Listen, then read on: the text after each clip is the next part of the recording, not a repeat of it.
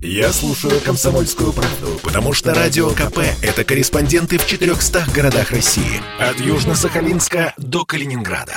Я слушаю «Радио КП» и тебе рекомендую. «Экономика» с Михаилом Делягиным.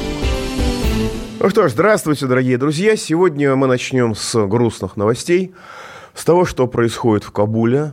Надо сказать, что огромное количество людей, которые не приемлют режим, э, запрещенный в России, в организации «Талибан», они, в принципе, не имеют возможности эвакуироваться э, вместе с американцами и, так сказать, э, другими натовцами, а просто потому, что они не служили американцам. Насколько можно судить, электронные пропуска электронные визы, которые там выдают, выдаются только своим, только тем, кто действительно обслуживал американцев. Огромные массы. Мы, мы все время думаем об этих несчастных, которые верой и правдой служили оккупантам, ну а потом, что называется, им не повезло, оккупанты их бросили. Но мы забываем об огромном количестве людей, ну, скажем, просто интеллигенция, просто какой-то учитель, просто светские люди – которые, ну, они американцам не служили, может быть, даже к оккупации относились а, негативно или, по крайней мере, нейтрально, но они не хотят жить в Средневековье. Они не хотят под властью, жить под властью талибов. И если у американской обслуги еще есть какая-то надежда, что, может быть, ее возьмут с собой, вот у обычных людей, у честных людей, да, а у них шансов не оказалось никаких. Вот мы об этой трагедии все время забываем. Потому что там был потрясающий эпизод, когда через колючую проволоку стали перебрасывать маленьких детей. Но так этих маленьких детей не стали спасать. Им, как было заявлено, оказали маленькую медицинскую помощь, ну, так сказать, оперативную медицинскую помощь, там кому-то что-то перебинтовали, кому-то какие-то таблетки дали, после чего передали их обратно. Это вот такой потрясающий эпизод. Ну, еще из некоторых потрясающих эпизодов.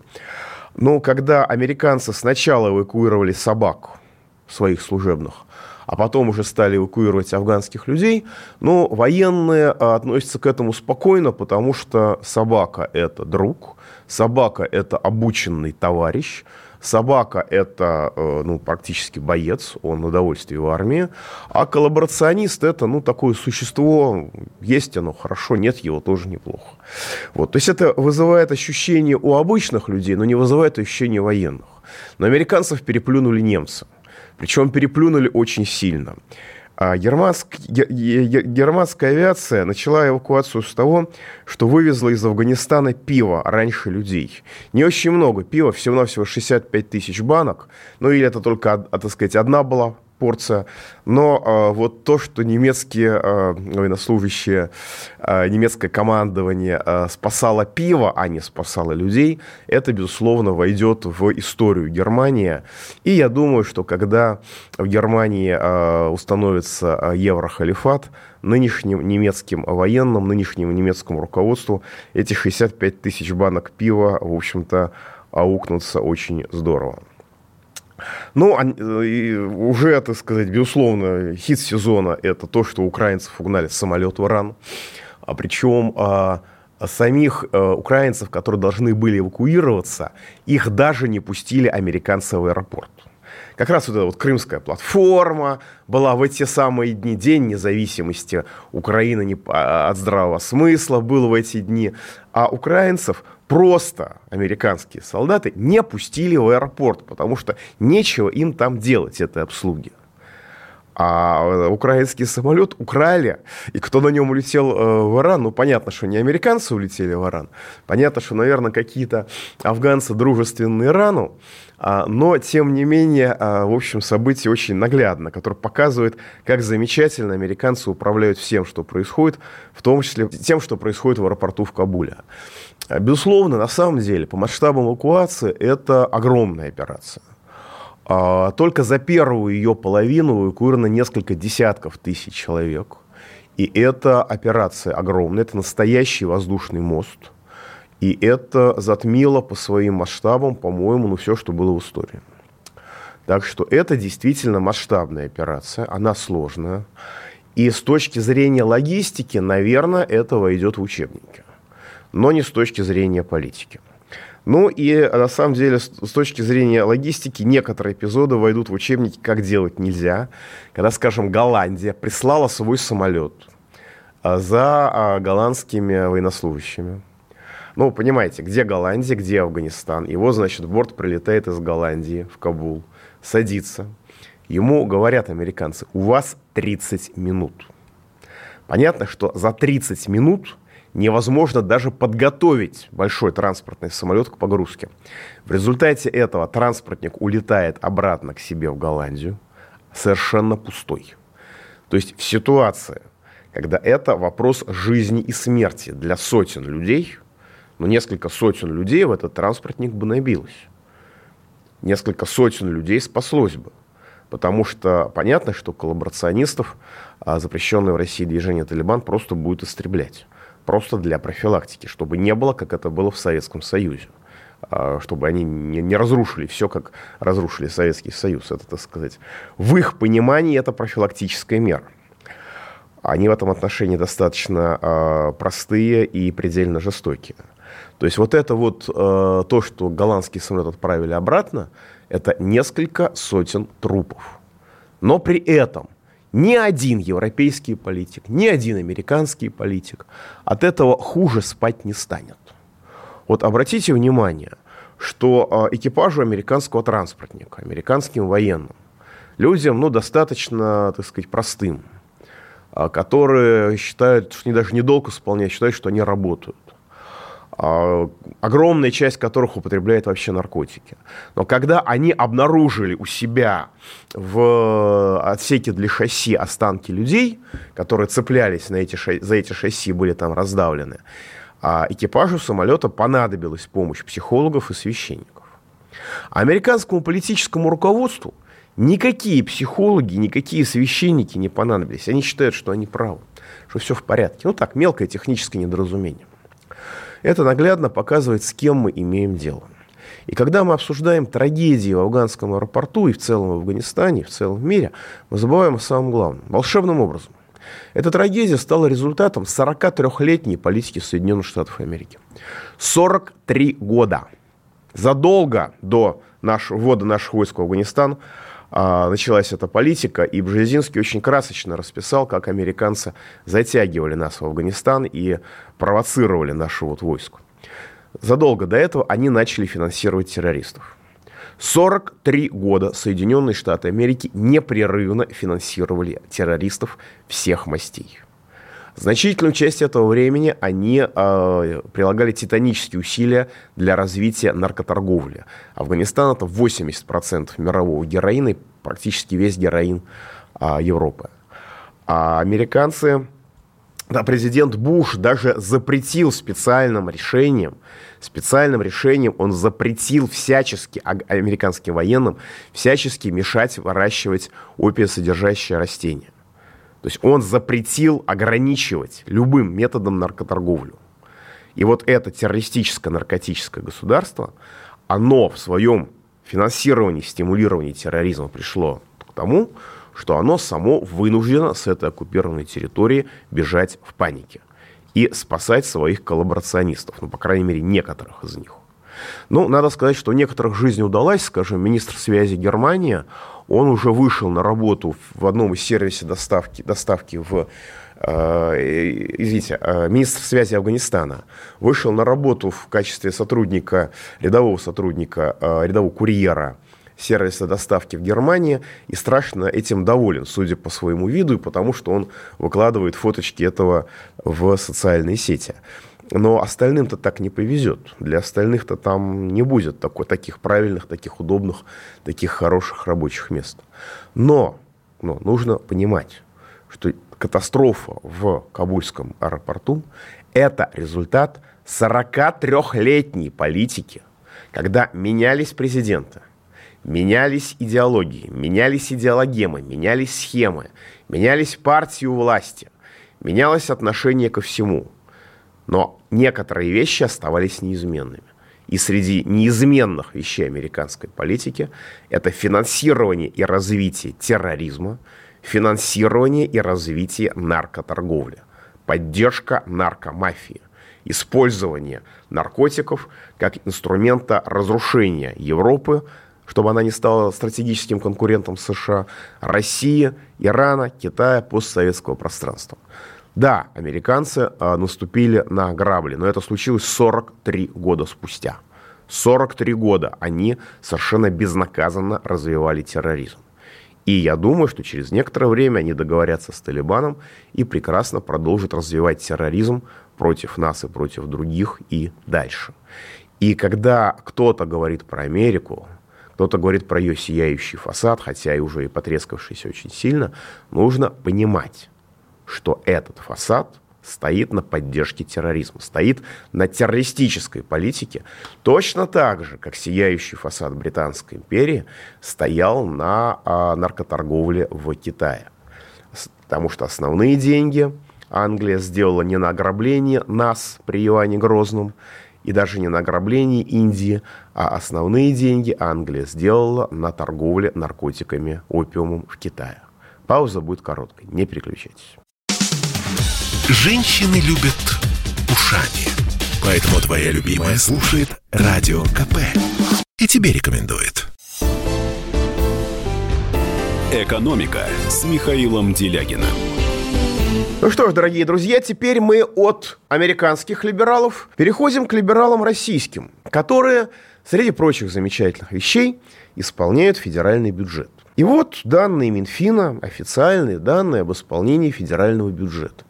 Знаете, вот внешне это рай земной, внешне это сказка. Как что называется, дай бы Бог нам с вами такое финансовое благополучие, какое имеет российское государство. Вот посмотрите.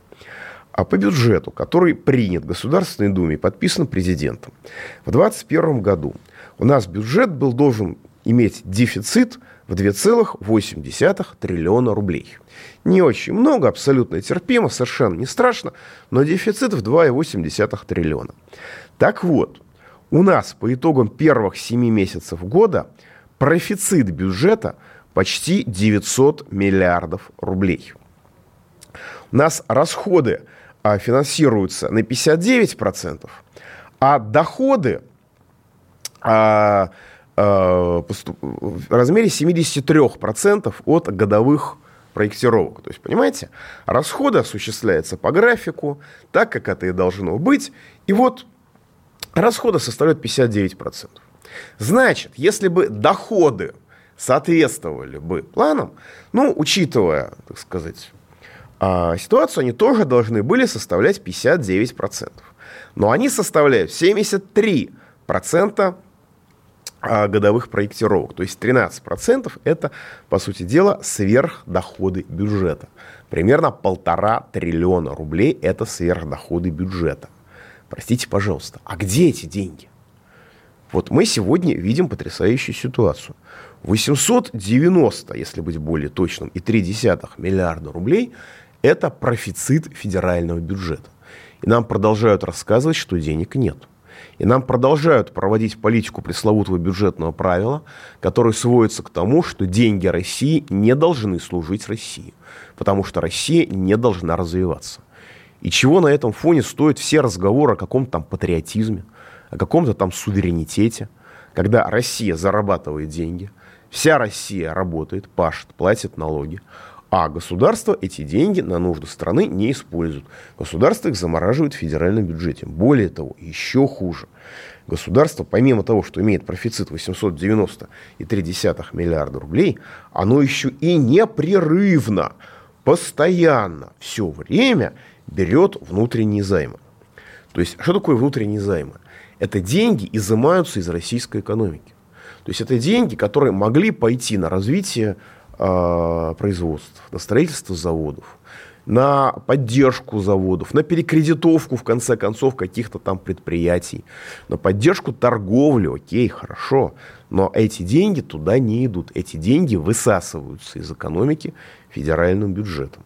А за первые 7 месяцев года 1,4 триллиона рублей взято внутренних займов. То есть 1,4 триллиона рублей – это деньги, которые могли быть направлены на развитие российской экономики. И должны были быть, служить российской экономике. Но Министерство финансов, возглавляемое либералом Силуановым, эти деньги забрало и, так сказать, заморозило. Обратите внимание, у нас продолжается замораживание средств в федеральном бюджете. Вот не используем остатки средств на счетах федерального бюджета. За июль выросли на 788 миллиардов рублей за один месяц. А за первые 7 месяцев не используем остатки средств на счетах федерального бюджета, выросли на 2,3 триллиона рублей по официальным данным. То есть страна заработала профицит бюджета, при этом взяты еще колоссальные внутренние займы у российских банков. И все эти деньги, они просто заморожены, они лежат без движения. То есть государство берет деньги взаймы не для того, чтобы выдать деньги пенсионерам, не для того, чтобы выплатить, выдать зарплаты, не для того, чтобы, черт возьми, бороться с коронавирусом. Нет. Государство берет внутренние займы, платя безумные проценты, чтобы эти деньги заморозить. В результате не используем остатки средств на счетах федерального бюджета. Нужно, правда, к ним добавить еще средства на депозитах, так называемые. Это когда деньги федерального бюджета лежат на депозитах, как в 90-е годы. Так вот, они составили 18,8 триллионов рублей. Открою вам маленькую неприятную тайну. Это больше, чем годовые расходы а, на весь 2021 год извините, годовые доходы. Годовые доходы, запланированные этого года, 18 миллиардов 760, 18 триллионов 765 миллиардов рублей. А в федеральном бюджете без движения валяется 18,8 триллионов, то есть даже больше. То есть у нас уже заморожено Минфином, государством, заморожено в федеральном бюджете без движения второй годовой доход. То есть год страна может не собирать вообще никаких доходов, ни налогов, ни таможенных пошлин, ни штрафов, ни приватизацию не проводить, ничего не делать, займы не брать, вообще не делать ничего. И никто, кроме клерков Минфина, этого не заметит. Эта политика не просто безумна, эта политика самоубийственна, эта политика маразматична, это политика уничтожения России. Потому что я напоминаю, если кто из вас мало смотрит по сторонам, что российское государство проводит политику вымаривания страны искусственно созданным денежным голодом. Вот во время коллективизации голод создавался не искусственно. Голод был результатом, так сказать, неадекватной стихийной реакции управляющего механизма. Совершенного безумия. В 1947 году голод не создавался искусственно это был результат объективных негативных причин. Там, гол, э, засуха и послевоенная разруха. Даже при Николае II, когда страна голодала каждые три года, за что сказать, состояние, в которое так хотят вернуться монархисты всех мастей, как нам э, советник Путина по цифровой экономике рассказывает, что наша социальная цель это Россия Николая II, наш социальный идеал. Вот. Но даже там голод не, не, не организовывался искусственно. Есть один пример искусственной организации голода. Ну, на память мне сразу приходит. Это Черчилль в 43-м, по-моему, году выморил Бенгалию. Когда он оттуда вывез весь рис, и несколько миллионов человек умерло от голода. Вот как Черчилль к Бенгалии относится, точно так же руководство либеральной России сегодня относится к России – вымаривание, вымаривание, вымаривая страну искусственно созданным денежным голодом. Рис, который Черчилль вывез из Бенгалии, Британской империи особо-то был и не нужен. Он, в общем, ну, конечно, его куда-то притхнули, но можно было обойтись и без него. Можно было оставить часть этого, э, часть этого риса бенгальцам. Но нужно было раздавить бенгальский народ. А у нас сейчас тоже эти деньги наглядно не нужны федеральному бюджету. Они лежат без движения что нас тоже хотят уничтожить, так же, как Черчилль уничтожал бенгальцев? Ну, конечно, есть и другие объяснения этой замечательной политики. Ну, скажем, стандартное объяснение. А почему Минфин берет взаймы деньги, когда у него лопается а, кубышка а, от денег, которых он не знает, куда девать. Но это очень просто, потому что э, как бы крупнейшие финансовые спекулянты страны – это крупные банки. И Минфином управляют либералы, то есть люди, которые служат спекулянтам против своей страны. Значит, надо что-то сделать хорошее для... Ну, либерал обязан делать что-то хорошее для финансовых спекулянтов. И здесь, в данном случае, мы имеем датирование за наш с вами счет крупнейших российских банков, да, датирование прямое под прикрытием внутренних займов. Потому что когда правительство берет займ, то оно платит очень приличные проценты. Да, с учетом надежности, а, с учетом гарантированности, это очень хороший процент.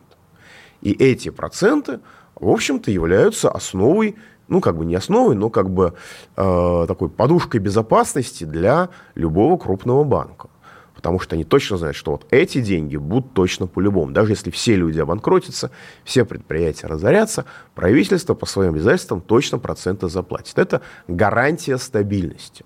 Это фиксация стабильности. Это очень важная и очень необходимая для банковой вещь.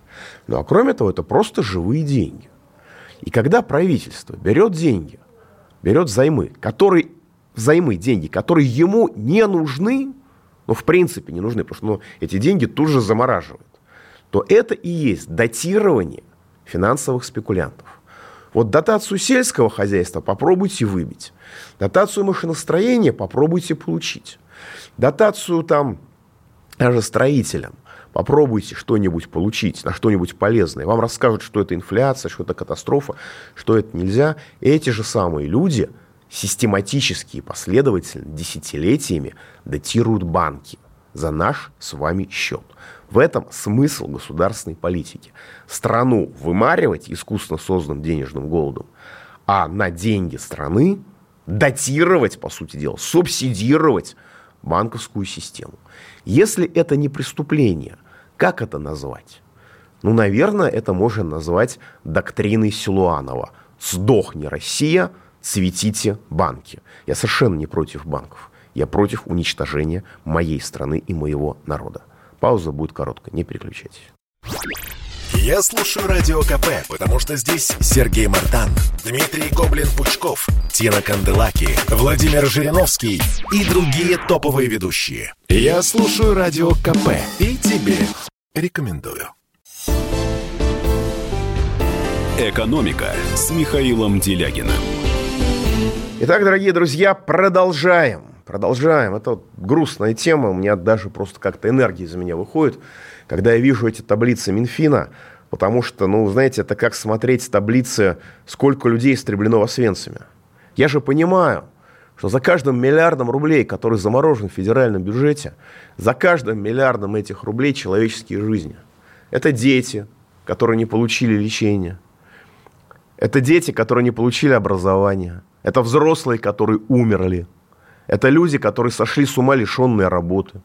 Это огромные территории, захваченные этнической преступностью. Да? А это уничтожение страны стоит за этими, э, так сказать, красивыми, цифр, красивыми столбцами цифр. И все-таки федеральный бюджет накопил 18,8 триллионов рублей неиспользуемых остатков средств – и собирается копить дальше, потому что никто в Минфине, э, так сказать, более вменяемости обретать не собирается. Никто не собирается менять эту политику. Чем же она вызвана? Помимо волей глобальных финансовых спекулянтов и их российской обслуги, их российских контрагентов, таких же, как афганские контрагенты были у американцев, вот. Чем же вызвано это, кроме воли к уничтожению страны? Ну, люди, э, верующие в официальную пропаганду, говорят, ну как же так? Ведь если деньги России тратить на нужды страны, то будет же инфляция.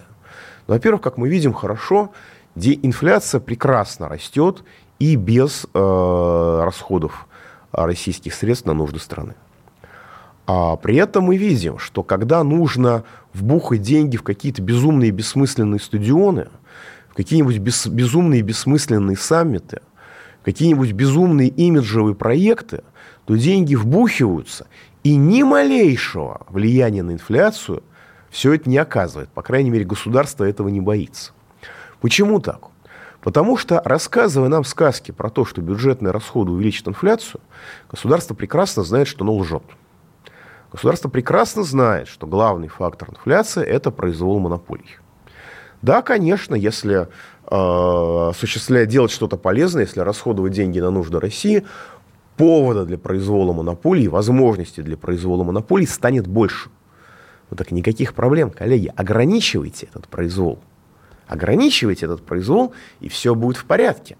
Но они не хотят ограничивать, и при этом они наглядно своими имиджевыми проектами очень ярко показывают, что они знают, что когда они говорят нам о том, что э, рост расходов ведет к инфляции, они знают, что они лгут.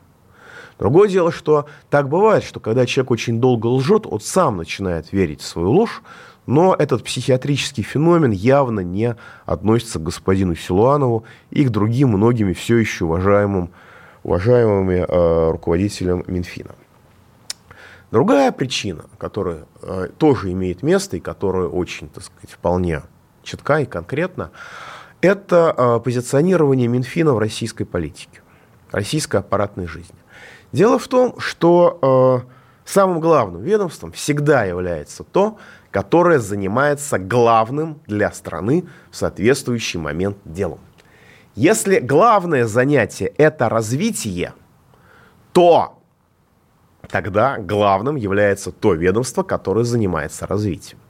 Это может быть даже Министерство культуры, если развитие культурное. Ну, скажем, есть партия, у которой а, в, России, в России, не могу ее, к сожалению, здесь называть, а есть партия, у которой раздел культуры в программе стоит на первом месте.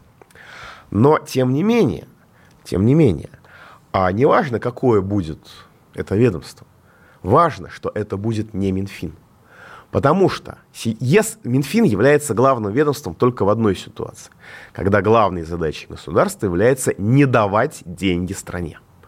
Вот если задача государства, главный функционал государства заключается в том, чтобы деньги стране не давать, вот единств, это единственная ситуация, при которой Минфин является главным ведомством.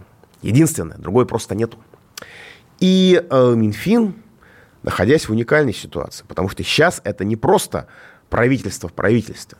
Минфин – это формально часть правительства, а на самом деле Минфин – это значительно больше правительства потому что Минфин может сказать «нет» на любую правительственную инициативу. И, как мы видели с майскими указами президента, на любую инициативу президента. Причем сказать это неоднократно, а говорить «нет» методично и последовательно э, в течение 9 лет, и ему за это ничего не будет. И понятно, что вот это вот абсолютное доминирование Минфина в системе российской власти – это э, ситуация, с которой Минфин расставаться не готов, ну просто категорически. А если допустить малейшее развитие, то Минфин автоматически сразу станет бухгалтером, ну, в лучшем случае финансовым директором, то есть начнет выполнять те, ему действительно органически свойственны, а а главным ведомством страны станет то ведомство, которое занимается развитием. Да хоть глав все в морпуть, черт возьми. И Минфину это неприемлемо. И поэтому Минфин всячески блокирует эту угрозу. А для того, чтобы эту угрозу не допустить, ему нужно заблокировать развитие под любыми самыми нелепыми, самыми бредовыми поводами. Благо, интеллектуальный уровень руководства страны, как я понимаю, вполне позволяет рассказывать ему самые разные, самые бредовые и самые нелепые сказки. Ну и, наконец, э, не будем забывать, что мы находимся э, не в изоляции, мы находимся в открытом мире. Россия открыта страна по своей природе. Даже когда у нас был железный занавес, обмен людьми, э, там потоки людей составляли десятки тысяч в обе стороны. Потому что и специалисты ездили, и учиться ездили, и, и журналисты ездили, и деятели культуры, и все-все-все-все-все. И э, в силу этого нужно понимать, что российские либералы служат не просто российским финансовым спекулянтам. Российские либералы служат прежде всего глобальным финансовым спекулянтам. А глобальным финансовым спекулянтам совершенно не нужна конкурентоспособная Россия. Просто конкурентоспособная Россия слишком усложнит картину мира. Она и так слишком сложная. Поэтому развитие России недопустимо. И Минфин честно выполняет эту миссию, блокируя развитие России во всех ее проявлениях. Ну и, наконец, есть еще сугубо такое соображение. Да, 18,8 триллионов рублей, которые лежат мертвым грузом в федеральном бюджете, вопреки многочисленным опасениям общества, они не украдены. Огромное количество людей говорит, ну, слушайте, ну что вы верите бухгалтерским записям? Этих денег давно нет, эти деньги давно украдены. Их нет. Я должен вам сказать, как человек, который знает, как работает Минфин, как человек, который знает, как работает казначейство, как человек, который знает, в конце концов, как учитываются средства бюджета, что это не так. Понимаете, коллеги, Россия это, несмотря на все усилия руководства, все-таки пока еще не Украина. И пока еще не Молдавия, где просто украли все деньги страны, миллиард долларов, вывезли за границу, посадили, сделали крайним премьера несчастного, и все довольны и счастливы. Нет у России все-таки пока еще сохраняются какие-то зачатки государственности. И поэтому эти деньги есть. Но когда эти деньги есть, когда они лежат, понимаете, у либералов сохраняется надежда, что их можно, все-таки еще можно украсть. Не сегодня, потом, когда будет хаос, их можно будет украсть. Ну и другая надежда, другая надежда, что их можно использовать для разнообразных финансовых спекуляций. Ведь одна из причин того, что либералы так истерически не допускают использования денег на социальные нужды, на нужды э, развития экономики, ну вообще на любые нужды, заключается в том, что каждый рубль, выданный в зарплату, каждый рубль, выданный в пособие по безработице, каждый рубль, направленный на строительство или на ремонт, каждый рубль, направленный на научные исследования, каждый рубль, который государство инвестирует во что-то, этот рубль украден у финансовых спекулянтов. И финансовые спекулянты рассматривают это именно как воровство денег у себя. Понимаете, в чем дело? Вот есть огромный бюджет, это поток денег. И, и этот бюджет, так сказать, обеспечил резерв в размере годовых расходов. И, в принципе, эти деньги могут пойти на финансовые спекуляции. Эти деньги могут быть украдены. И эти деньги представляют собой очень интересный и очень ценный актив, который, в принципе, прямо руки чешутся пограбить. У многих, многих, многих, многих спекулянтов, и не только спекулянтов, и не только в рамках Российской Федерации. Но если эти деньги пойдут на что-либо полезное, спекулянты будут считать, что эти деньги у них украдены. именно поэтому покойный Гайдар, гору наших либералов, так истерически реагировал на а, любые попытки сделать что-то полезное в стране. И именно поэтому Гайдар на любой вопрос отвечал, нужно сохранить, сократить расходы бюджета, имея в виду в первую очередь социальные, во вторую очередь на развитие экономики. Потому что для либерала, для финансового спекулянта, любой рубль, инвестированный во что-то полезное для страны, он не просто выброшен на ветер. Вот поймите, пожалуйста, поймите вот глубину глубину этих чувств. Этот рубль украден у них, потому что эти деньги могли бы быть ресурсом для финансовых спекуляций и могли бы принести им комиссионные, оплату, плату за управление этими деньгами и многие-многие другие разнообразные бонусы. И кроме того, просто эти деньги придя на фондовый рынок, повысили бы котировки фондового рынка и повысили благосостояние тех тем самым, кто уже на этом рынке присутствует. Пауза будет короткой, не переключайтесь. Попов изобрел радио, чтобы люди слушали комсомольскую правду. Я слушаю радио КП и тебе рекомендую. «Экономика» с Михаилом Делягиным. Ну что ж, дорогие друзья, и теперь самое главное и самое грустное. Я, честно говоря, я всячески старался оттянуть этот момент. Я очень не хотел вам это рассказывать. Вот, я даже себе подготовил замечательные вещи, которые я рассказ, расскажу вам, рассказал вам вместо этого. Но все-таки я должен говорить вещи, и в том числе неприятные и опасные. Дело в том, что помимо всего, что я сказал, 18,8 триллионов рублей, которые валяются в федеральном бюджете без движения – имеет еще одну очень важную функцию. Дело в том, что наша, э, так сказать, разумная часть либерального клана, если судить по их политике, они очень уверенно стараются довести нас до Майдана. Не удалось довести нас до Майдана при помощи монетизации льгот в пятом году. не удалось довести до Майдана при помощи безумного уничтожения образования и здравоохранения. Не удалось нас довести до Майдана при помощи повышения пенсионного возраста. Сейчас, значит, осуществляют одновременно коронабесие и э, масштабные медицинские опыты, и возможно, что после выборов начнутся медицинские опыты на детях. А в Саратовской области уже объявили, что будут делать медицинские опыты на детях а, и, без, и до всяких выборов. Ну, чего хотите, известная партия. Вот. Но э, при всем этом усилия по доведению нас до Майдана будут продолжаться.